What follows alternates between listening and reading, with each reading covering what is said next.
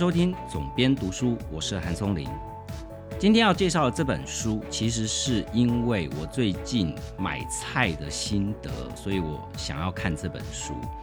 不晓得大家有没有平常是自己买菜的习惯？如果你平常不管是你在传统市场，或者是你到超市啊，即便像全联这样的呃大卖场，如果你有在买菜的话，你一定会感觉最近是。青菜非常的贵哈，一颗高丽菜就要一百多块。我记得我看到最贵的山东大白菜，一颗要一百八十块。当然，我看的地方可能那个地方卖的菜也比较贵，但总而言之，大家应该都有这样的感觉，就是最近的物价正在急剧的上涨中哦。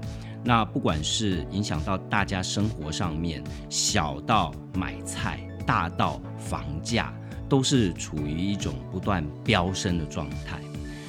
也因此呢，其实我对通膨这个主题蛮有兴趣的。我也在网络上面去查找了一些近期在讲通膨的文章，一些分析，或者是看一些书里面有没有讲到跟通膨有关的主题啊。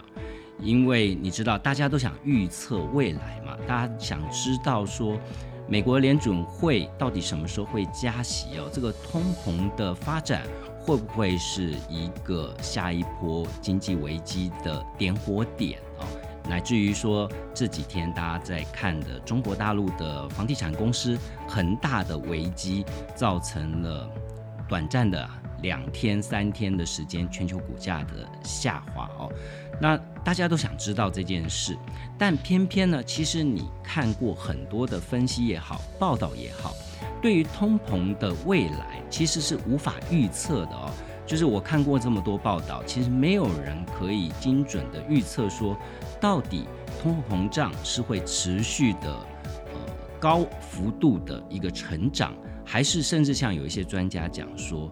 呃，会不会带来所谓的通货紧缩，乃至于导引到下一波的经济大萧条？这都是呃，每个人都想当一个呃预见未来的占卜师，但却很少人能够做到。我看这本《致富心态》的时候，其实帮我去不是去解答的这个答案，而是告诉我说如何用一个。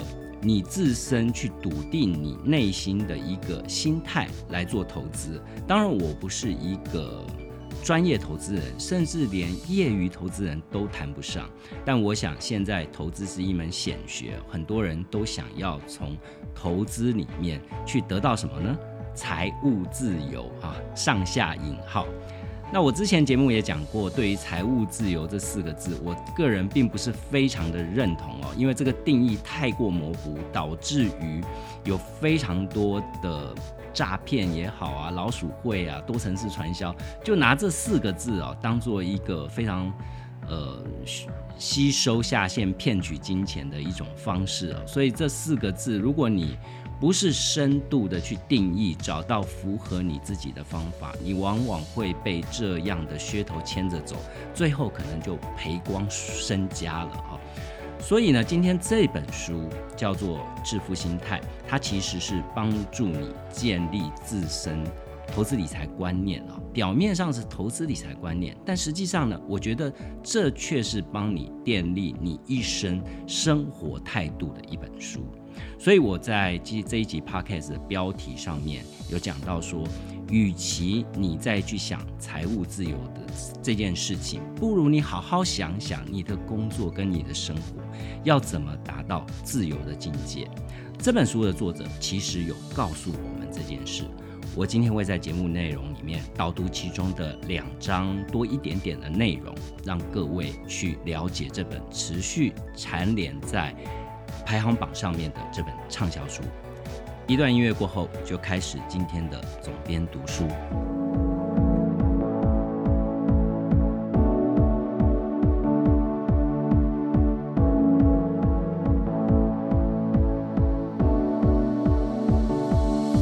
前面我讲到，最近物价的上涨，其实对于一般的老百姓来讲是有感。这件事不只是发生在台湾哦，全世界各地皆然。我弟弟他居住工作在美国，他最近换了车。他问我，他告诉我说，他为什么在这个时候选择换车呢？因为美国现在中古车的行情非常的好。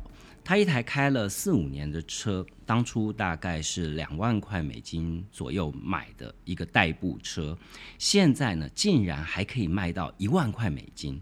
大家都知道，中古车落地即折价哦，一台开了四五年的车还能够保值到百分之五十。当然，他所购买的品牌本身就是在美国是比较保值的品牌，但这也代表了美国的中古车行情其实是不断的飙升啊。那这代表你生活里面食衣住行娱乐哦，其中一个大项出行，它的。出行的成本就是持续的上升，其他的指标可能没那么明显，譬如说机票价格的上升，这有一部分来自于疫情的关系。但是中古车一方面是因为疫情，大家希望呃，美国尤其啊，没有车就没有脚。即便在台湾，你可以发现，在解封陆续解封的这个时候啊，其实路上的车是变多的，上下班时间的拥塞也是变得更拥挤了。有一小部分的人舍弃掉。很方便的捷运，选择用开车的方式，他觉得比较安全哦。那我觉得这都反映在我们生活的各个层面，这也是为什么我想要搞懂“通膨”这两个字的原因。想要搞懂通膨，不止我一个人，大家都想要搞懂。为什么呢？你只要有投资的人，你都想要预见通膨。为什么要预见通膨呢？因为你会好奇，到底这个股市的多头会持续的走下去，还是会有一只黑天鹅跑进来，哪天就突然之间的呃无量下跌了。所以所有投资人都想要知道这件事嘛。偏偏这就跟吉普赛占卜师的水晶球一样啊，你很难从水晶球里面去找到答案。但在《致富心态》这本书里面，有一个章节就帮助我解答了我对于通货膨胀的一部分的疑惑。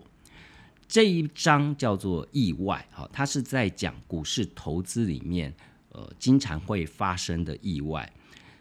绝大部分的内容其实是在讲说。大部分的投资会仰赖所谓的历史数据来作为你在投资策略上面的一个研判，但是历史真的能够帮助到你吗？这个章节的一开始引用的是美国斯坦福大学的教授，叫做史考特·沙冈，他曾经说过了一句话。他说：“所有紧盯经济或投资市场的人，应该都要把这句话挂在墙上。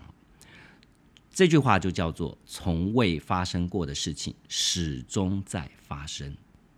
致富心态的作者他说：‘他说许多投资人会陷入他所称为的历史学家及先知这样的谬论。哈，这样的谬论就是。’在把创新与变革视为进步动力的领域当中，过分仰赖过去的数据资料，并把它们视为一个指引未来状况的一种讯号。哈，当然你不能怪大部分的投资人会这样做，因为我们可能大部分会把投资当作是一门科学。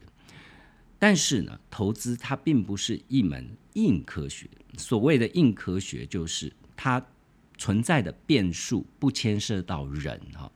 如果你把投资天然气当做一门硬科学，历史就应该是展望未来的完美指引。为什么呢？因为地质学家可以检视十亿年。的历史数据资料，哈，用这个历史数据资料去建立所谓的模型，就像天气预报专家，他去建立气候变迁的模型来预测全世界的天气的变化啊，或者是医学，肾脏的功能在一千年前跟现在，其实在人体上面的作用跟机制并没有不同，所以它可以。呃，硬科学是可以仰赖过往累积到现在的数据来作为一些判断，但是作者提到，他说投资并不是一门硬科学，而是一大群人对大幅影响自身福祉的诸多事件。哦，他仅能掌握有限的资料，这里面掌握的这些资料会导致一个结果，就是人会做出不完美的决定。所谓的不完美的决定，就是所有投资里面最大的变数。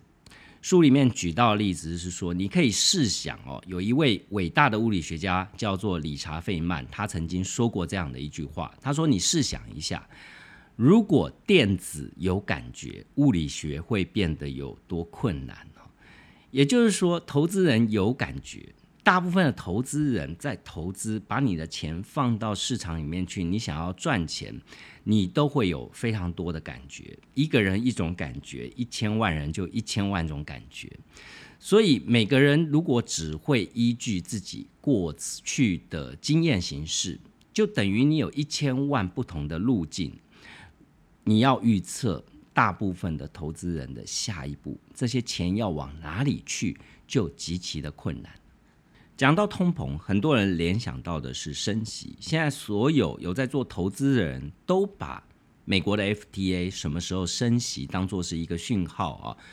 市场上说，二零零二零二三年之前 FDA 不会贸然升息哦，所以在这一段时间都是安全的。但如果所有人都认为它是安全的，那么它还安全吗？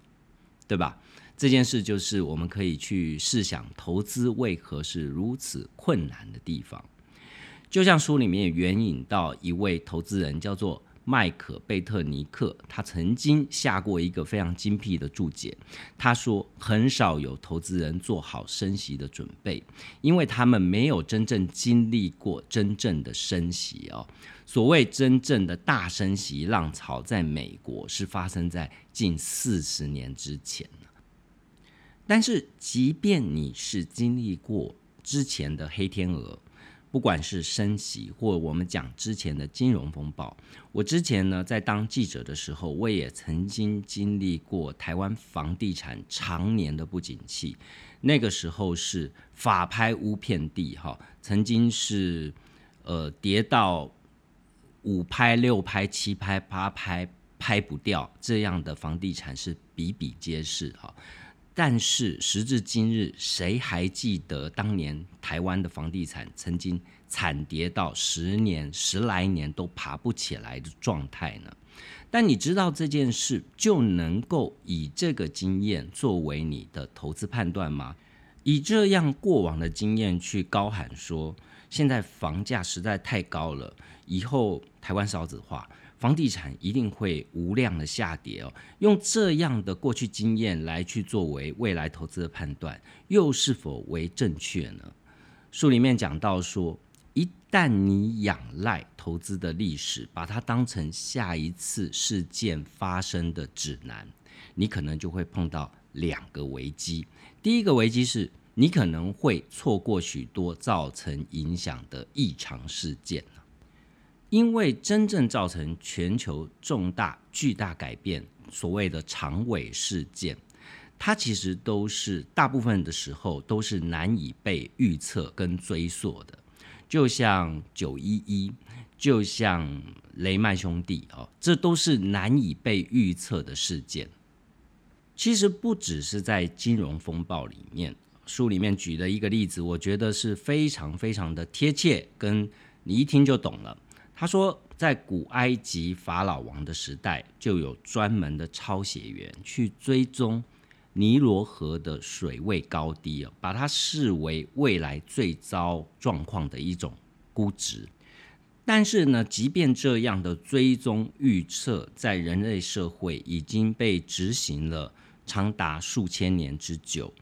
不过呢，这样的追踪预测并无法避免。我们还记忆犹新，二零一一年的福岛核灾，那样的海啸所造成的伤害，其实当初在福岛的反应炉设计之初，它也被认为是经得起历史上最强烈的地震所带来的冲击。但是呢，当初的承包商并没有想到说，超出历史记录以外的更大可能的灾害是什么？因为为什么没有前例可循？所以对于未来的预测，它不只是要去爬书过去的历史资料啊，去研究过去的数据。更重要的是，你必须要去发挥想象力，你必须要去清楚的认识到未来可能跟现在看起来会不太一样。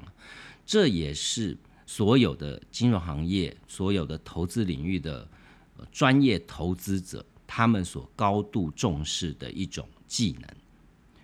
第二个，因为过去的历史会导致呃让你错失一些机会的原因，是因为。历史可能是会一道说让人误解未来经济跟股市的指导方针，因为他并未考虑到与当今世界息息相关的结构性变革。哈，也就是说，我们现在认为，譬如说 FDA 升息，美股就会。下滑，美股开始步入所谓的熊市，就会造成全球股市的联动。这样的想象到底是不是？当然，它是根据历史而来，但它会发生在未来吗？这又是另外一个大灾问啊！就像在书里面作者提到，他说，如果你去看标准普尔五百指数，这个指数一直到一九七六年才纳入金融股。到今天，金融股整个占整体指数的百分之十六。在五十年前，科技股其实并不存在，不是标准普尔的问题，而是它根本就不不存在在股票市场里面。时到今日，金融呃科技股占了整体指数的百分之二十哦。所以，如果你再用过去的历史，你再用五十年前的标准，你是完全无法到现在的变化。作者同时还整理了一张表，这张表是根据美国经济陷入衰退期的间隔时间。这张表做起来呢，非常像一个条码啊，它在图面上的呈现就好像是我们平常购物呃上面贴的扫的那个条码。它所代表的意义是两场经济衰退的间隔时间。如果你回溯到美国开国不过两百多年，从一八零零年末起，大约的间隔是两年了。到二十世纪初已经延长到五年，到二十世纪的后半，整个景气的循环延长到八年。但是我们在讲这一段话，如果你看这本书的话，你在当下，我们即将好像目前看起来，大家会觉得受到疫情影响，也许我们正踏入了下一个衰退的开端。但距离上一次二零零七年十二月开始的金融风暴所产生的经济衰退，这中间已经间隔了十二年，这在美国历史上是。南北战争以来，两场经济衰退中间间隔最长的一段时间了。也就是说，如果你按照过往的指标告诉你，呃，到二十世纪的后半是以八年为一个周期的，现在其实已经突破历史了。为什么经济衰退会越来越不频繁？有非常多种说法。不外乎是现在的金融治理上面更加的有效率，所以让经济的周期更延长，或者是说重工业比过去五十年来的在整个主导经济上面哦，比服务业来的更少了，所以它更少产生所谓的生产过剩导致的经济衰退哈，或是还有一种看法是说。尽管我们现在的经济衰退的频率比较低，但每次出现经济衰退的时候，它的影响力跟破坏力却比以前来讲要大很多。不过这些的说法合个言而至啊？没有一种说法是能够盖棺论定的。其实对于一般人来讲，经济衰退之于我们，最重要只是说。你在投资上面，你能不能长期的发挥投资的效果？投资的效果是什么呢？就是打败通货膨胀啊！借由经济成长的力道来打败通货膨胀，其实道理就是这么简单。但是呢，呃，现今的大部分的投资理财书都会把这么简单的观念搞得相对复杂。为什么？就是财务自由四个字哈，因为你太希望能够在很短的时间就可以财务自由。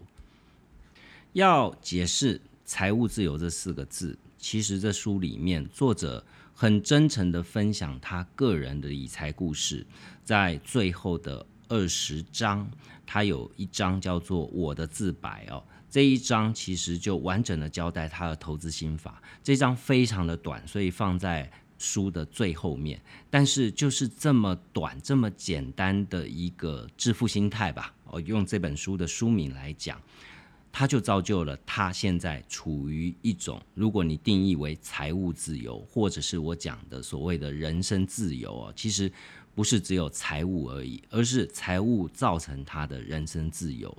这位作者呢，在曾经在年轻的时候，他曾经做过趴车小弟。他说他在两千年中年代的中期，他在洛杉矶当趴车小弟。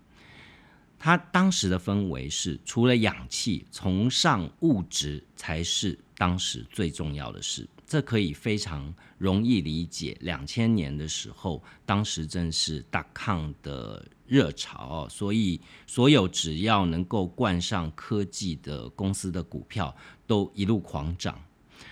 他这里给他的一个领悟叫做：财富其实是你看不到的资产。这是为什么呢？因为他作为一位趴车小弟，他其实。每天都在开不一样的名车哦。他说，作为一位趴车小弟，最好的福利就是你可以开法拉利，你可以开保时捷，然后你还不需要买它，对吧？他说，所有人都认为买车最重要的，你买这些名车最重要就是别人倾羡的眼光。但是事实上，他在做一位趴车小弟的时候，他一直觉得很纳闷呢。因为他从来不会去看这些开着法拉利的人是谁，反而只看他们的车子。他说，在他趴过的这些车里面，他曾经认识一个车主。他说，大家都叫他 Roger。他的年纪呢，其实跟当时仅在做趴车小弟的作者年纪是差不多的。他不知道他是做什么工作，但是他开着一台保时捷，光这一点就足够让大家去想象啊，他为什么这么年轻就可以去买一台十万美金以上的车子哦？但是呢，有一天罗杰他开了一台非常老旧的 Honda 来找他，隔一周也是，再隔一周也是，所以这位作者他就问罗杰说：“他说你的保时捷怎么了？”他说：“因为拖欠车贷，所以车子被强制扣押了。”他好像讲这句话的时候，也没有感到有一点呃羞愧的感觉，就好像这只是一个过程嘛。反正我以后还一定还能再开回保时捷。从这里面，作者得到一个领悟。他说：“我们往往会根据亲眼所见的。”一切所来去判断对方的财富，因为这些是你看得到的资讯，我们没有办法去看到。譬如说，Roger 这个人，他银行的对账单，对吧？股票有多少股票？所以我们只能仰赖他穿的衣服，他开的车子，他住什么样的房子，去衡量这个人到底他达到什么样财富上的成功。现代的资本主义。或者我们更精确一点的定义，所谓的社群，其实是帮助人们更容易去营造你生活过得很好，你很富有这样的一个氛围。但其实对于像作者这样的理财专家，因为他在呃创投业服务，他看过很多有钱人，呃，他当然他金钱，他从事金融业，金钱也是他的一项追求，但。真相却是，财富其实是你看不到的资产。财富是你还没买下的名车，还没入手的钻石，还没戴上的名表，你舍弃不买的衣服啊，你拒绝去搭头等舱，你账户里面有的那个钱，那个才叫财富而不是你已经买下的那些东西。书里面举了一个非常生活化的例子，是为什么我们都认为减重难如登天？即便对于那些非常认真去做激烈运动的人，他的减重过程也未必是一帆风顺。这是为什么呢？根据美国的一项研究调查发现，一般人往往高估了自己在健身过程中燃烧卡路里的数值，这样高估的幅度高达百分之二十五。也就是说，他们在健身之后吃进肚子里面的卡路里。大概是刚刚消耗掉的数值的两倍哈，所以这代表减重的真相是你可能因为吃下太多的食物，很快就抵消掉你之前大量运动的成果。我们大多数人都是这样做，也就所以也就是我们大多数人都无法减重成功。作者提到的这个例子，运动就像你想要变有钱。你心里想着说：“我做完工作了，我现在值得犒赏自己一顿大餐。”财富比较像是说，你不吃大餐，但是继续燃烧卡路里啊！你只有继续燃烧卡路里，才有办法成功的减重。这很困难，这需要自制力。但是随着时间拉长，它会在。你能做的事跟你选择做的事之间产生距离，也就是说，我可以吃一顿大餐，但是我选择我要减重，这间之间的距离就会越来越遥远，你距离成功当然就越来越近。所以，对于投资，一般人大部分想到的都是一些非常厉害的技巧，非常难以触碰到的资讯。或者是我们称之为内线交易，对吧？好像只有这样的机会能够带给你财富，或者是另外一派的技法，是你运用一些非常高难度的，譬如说所谓的线图啊，所谓的预测啊，用这样的技法才有办法去赚到钱。这看起来是一种非常理性的做法。事实上，大部分我们在不管是工作上面，或者是投资上面，都会有这么多理性的做法，就是按照道理应该是要这样，但实际上呢，你却做不到。就像我们刚刚讲到的所谓的运动减重之间的因果关系，我们都知道，你吃进去的卡路里越少，你消耗掉卡路里越多，你就会成功减重。但事实上是做不到。所以在做不到的情况底下，就会产生出作者这里面告诉我们的叫做合理胜过于理性。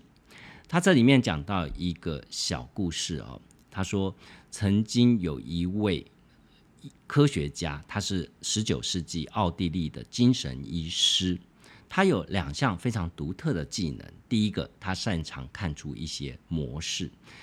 第二个是他发现其他人是认为是非常疯狂的举动，在他眼里认为这不过是大胆，但是却可以尝试。所以他的专长是治愈有严重神经性梅毒疾病的患者，这在当时是整个医界束手无策的一种致命疾病。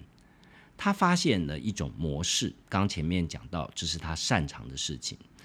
他看到的模式是：如果梅毒患者因为某种不相关的疾病而导致长期的发烧的话，最后多半会康复。所以，这位精神科医师就想到了一个假设：哦，所有的医生都已经看过，或者是口耳相传数百年，但没有真正的去按照这个直觉去加以研究，也就是。发高烧其实是扮演了一种协助人体对抗感染这样的功能，所以这位医师在当时做了一个在当时的医界被视为非常疯狂的举动，他为病患去注射廉价的伤寒疟疾跟天花的菌株，为了引发猛烈的高烧，去杀死他们身上的梅毒病毒哦。光听起来就觉得这样的治疗方式实在是太危险了。的确，有一些病患就因此真正的不治了。最终，他选择一种毒性较弱的疟疾，因为它会引起让骨头疼痛的高烧，但是几天以后，你只要用奎宁就可以有效的去解决这样疟疾的问题。也就是因为这样的发现，这位医师在一九二七年的时候，他拿到了诺贝尔的医学奖啊。这在科学上面看起来是一种理性的判断，但实际上时至今日，将近一百年过去了，现在全世界仍然把发烧，尤其是发高烧，当做是一种坏事。一旦出现了症状，医生就要立刻的开立像。普拿疼这样的退烧止痛药来去缓解发烧这样的症状哈。如果发烧对人体是有益的，为什么全世界都在抗拒它呢？他想，其实答案不难理解，因为发高烧会伤害人体，我们不想被伤害，这就是一个合理的答案。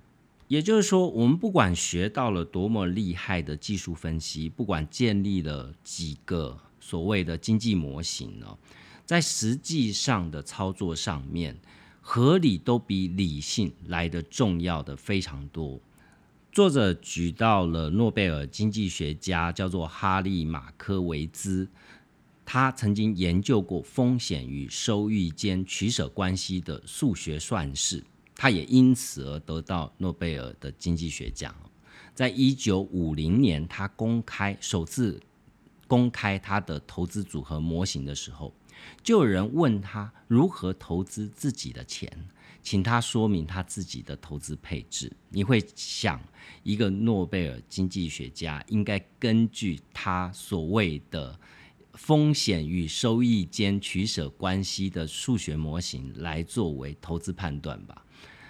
但这位经济学家他讲说，他清楚的看到，即便即使股市上涨，他没跟到；或者是股市下跌，他竟然完全陷入其中，他会非常的郁闷哈。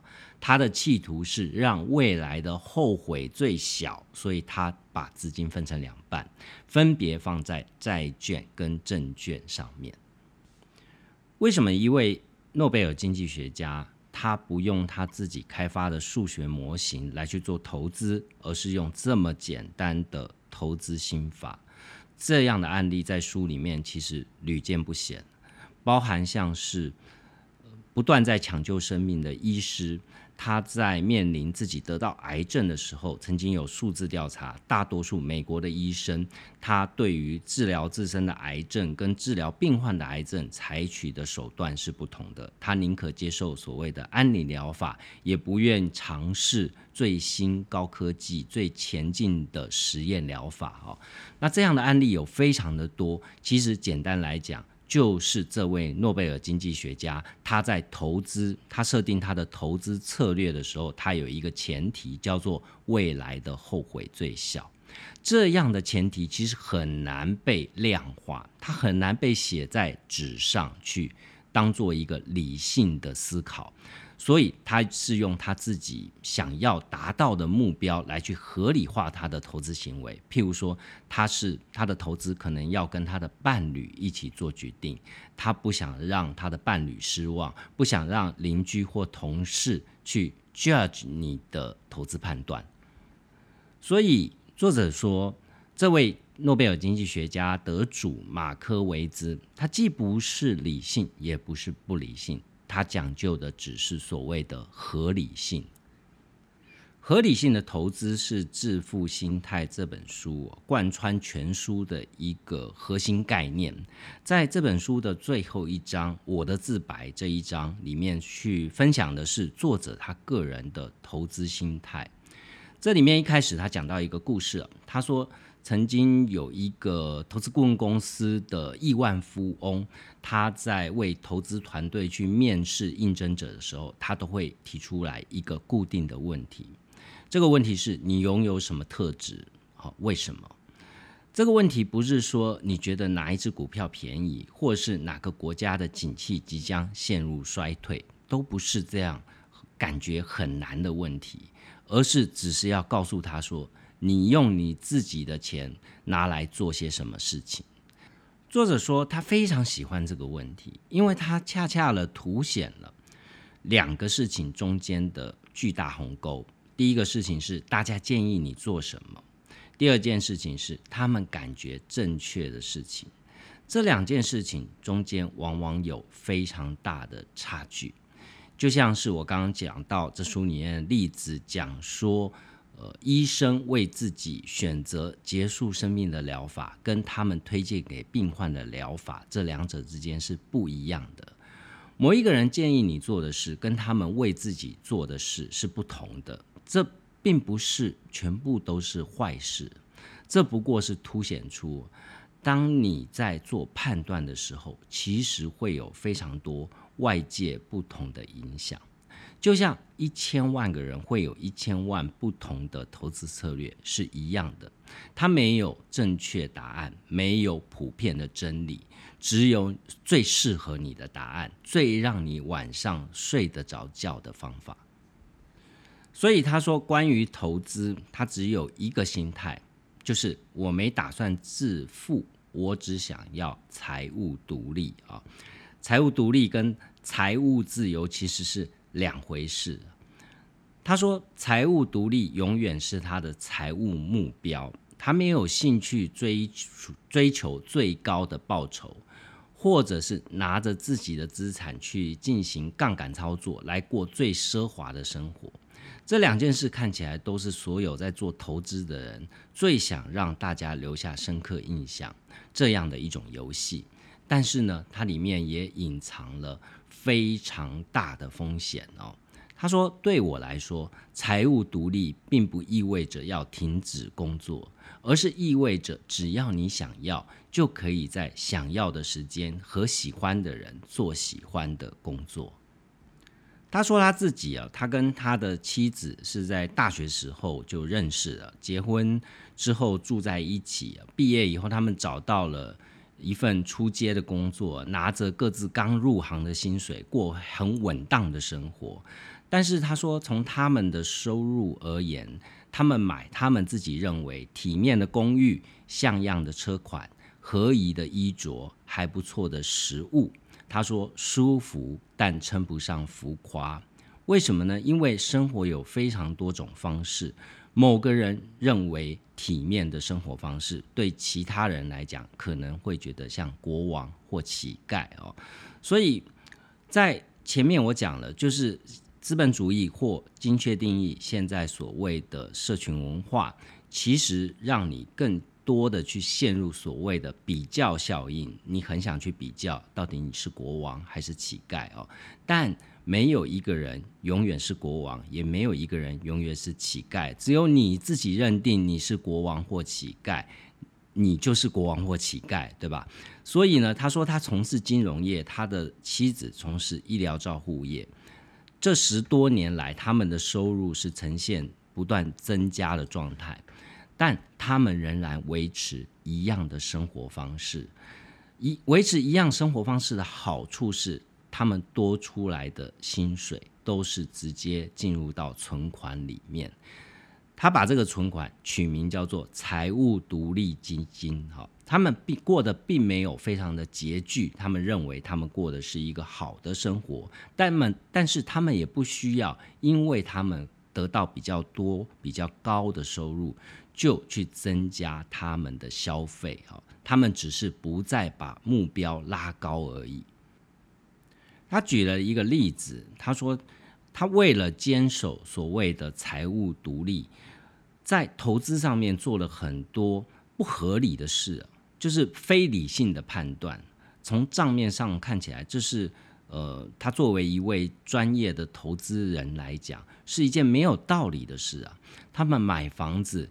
没有申请过房贷，当然他们有这样的条件，但是我们可以从这里面去发现，我们现在大家说台湾的房价很高，对吧？但是呢，大家所谓的高，可能是呃用超出自己的能力范围来去判断这件事哦。譬如说我一定要住在市中心，我一定要住在很方便的地方，我一定要住全新的大楼有管理。如果你用这样的标准，你就非得贷款不得不可了嘛。所以他说，他宁可不做任何的房贷，他也要确保他的财务独立哦。从投资的角度来看，这是一个很糟糕的决定啊，因为房贷在这些年来讲都是一个非常便宜的利息哦，也有非常多投资专家，甚至他自己就是投资专家，都会认为说，用这么便宜的资金去做额外的股票投资或任何更高报酬的投资，会赚更多的钱。但是他的目标并不是要这么理性哦。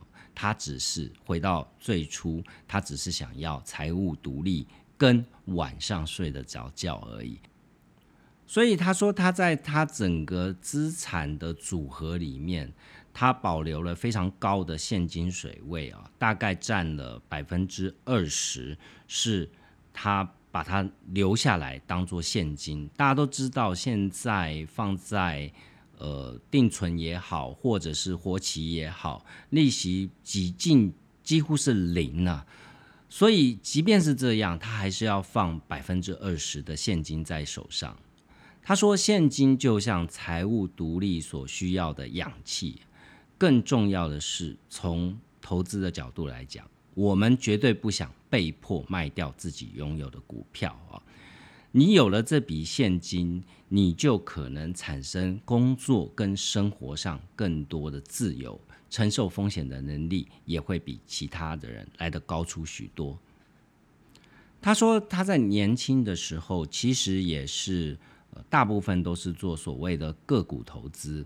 他在二十多岁的时期，他大概平均持有二十五档左右的股票，大部分都是大型公司。譬如说，像巴菲特的伯克夏，或者是像宝桥佳品这样的公司，那当然也有一些价值比较高的一些小型股票哈。但是他到后来呢，完全都改成低成本的指数基金。我觉得这从台湾的理解，应该就是像所谓的零零五零或零零五六这样的基金哈。他说他完全不反对主动式的选股策略。不管是你自己操盘，或是把钱交给主动式的基金经理人，所有做投资的人都想要打败大盘，但是打败大盘有那么简单吗？其实成功几率是很低的。如果成功几率很高的话，人人都可以办到，那到底谁赚钱呢？它里面提到一个数字是，截至二零一九年到。往回溯十年之间，百分之八十五的大型主动式经理人都没有打败过标准普尔五百指数过哈，所以对于专业经理人来讲都是这么的困难。对于一般的投资人来讲，你要选择到一个合适且赚钱的标的，当然又是更为困难。他说：“每一个投资人都应该去寻找一套符合自己的投资策略。像他自己的投资策略，就大部分建立在他们不乱花钱这样的生活方式。哈，他说他承担得起当不成全世界最顶尖的投资人，但他受不了成为最糟糕的投资人。哈，所以在这样的前提底下，他选择用一种。”极为简单的，就像刚刚讲到的诺贝尔经济学家的投资方式。他说，他所有的净资产就只有一间房屋、一个支票账户跟一些先锋指数基金。他说，对他来讲，不需要搞得比这种做法还要更复杂。他喜欢保持简单。他的投资策略不仰赖挑选正确的产业。或者是掌握到下一场经济衰退的时机，而是靠着高储蓄率、耐心跟认定全球经济在未来几十年会创造出价值这样的乐观心态。他的投资心法基本上可以归纳成三件事，好，其中的这三件事是他可以自己掌控的。第一个是，无论如何去储蓄或者是投资。他很确定，永远都以财务独立为目标，也永远都会尽一切的努力，可以让晚上睡睡好觉。如果你问我说，看了这本书，跟我一开始讲的，我想要去理解通膨这件事，到底有没有得到解答？我觉得一大部分是有的。人为什么要去理解像通膨这样的事情呢？不外乎是想要预测未来，为自己的未来的做法去做一些建立一些策略，或者是执行的规范。哈，那在这个上面，我觉得它对我是有帮助的。譬如说，我现在在做的事情有几项就是符合它的标准的。它这里面讲到，你必须要保持一定的现金水位在手上，哈，你不能把这些钱全部，甚至你去借钱来投资。你觉得房贷利息很便宜，所以你去把你的房屋的贷款挪出来来去做投资哦。我是觉得这件事是投资的大忌啊，不是在于说你真有没有可能去赚到更多的钱，当然。它是有可能的，问题是它的风险你能不能承受？对我来讲，这个风险太大，不是想我想要去冒的风险。另外一个角度是，我最大的投资就是我自己的公司哦，所以它这里面有提到说，你必须热爱你的投资。对于创业者，或者说你有心想要创业的人哈。你再去做任何你跟你事业以外的投资，除非你的事业已经非常的稳定了，已经非常的获利了，要不然你去做任何的业外的投资，其实都不是一个，呃，从利润报酬上面来讲，它就不会是一个比你自身把自己的企业经营好来的要更低风险高报酬的一件事情。今天你已经投入了一笔资金，其实跟你投入呃股票，你投投资股票是投资别人的公司。如果你自己有一家自己的公司，你为什么不把你绝大部分的金钱跟时间投资在你自己的公司上面呢？这家公司赚到的钱，绝对分出来的利润绝对是多的嘛。假设今天这家公司是你全资持有，你可以分到百分之百的钱。你一半持有，你可以分到一半的钱。你投资哪家公司会有比这个更好的获利呢？所以让你的投资单纯化。对我来讲，我是一个创业者，把我公司弄到赚钱，我可以分享到最大的获利，这就是最好的一种投资哦。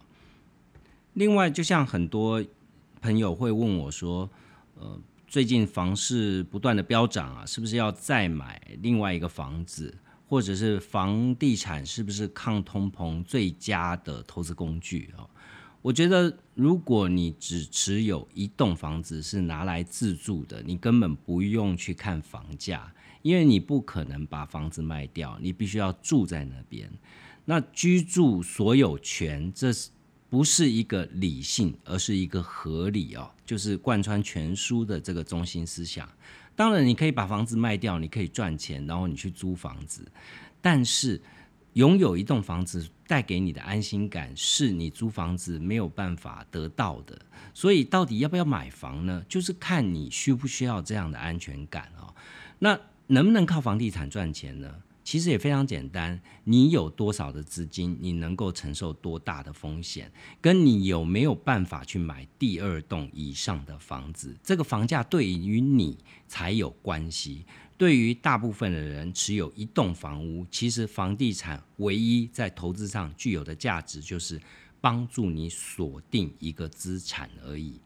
就是这个房子不论再跌价，它还是有一定的价值。如果这个钱变成了现金，你拿去做投资，它都有可能完全消失哈。我们不要太相信人性，这就是我们里面讲的所谓的理性跟合理最大的差异性。从理性的角度来看，你把一个房子的钱拿去投投资，你可能产生了，也许年化报酬率超过百分之十，你会觉得。假设我拿一千万出来投资，我每年都可以赚到一百万，但这是理性啊，哦，这不可能永远发生哦。所以这本书其实帮助我去厘清，说我不应该去管通膨这件事哈。最重要的是，我有没有办法不断的去优化我自己的公司，让它可以持续产生获利？这个工作是我的工作自由，因为是我选择的工作啊，我自己拿钱出来投资所创办的一家公司，所以呃，从某个角度来讲，这是我工作上面的自由，我可以自行调配我付出在工作上面的时间，我希望产生多少的报酬。那我已经达到工作自由的目标。财务自由目标，每一个人的定义不一样。像这位作者呢，他想必。他用这样的方法，其实也累积到一定的获利哦。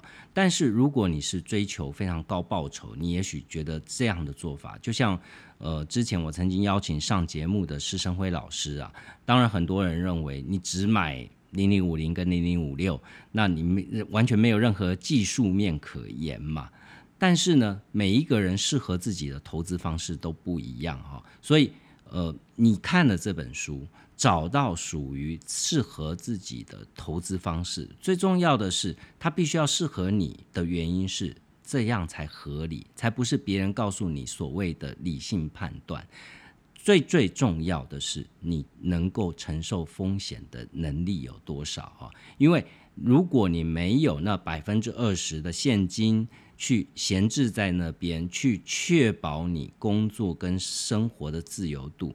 往往不理性的判断、失败的判断，在投资上面，我们看到非常多 all in 全赔的例子，就不断的会发生。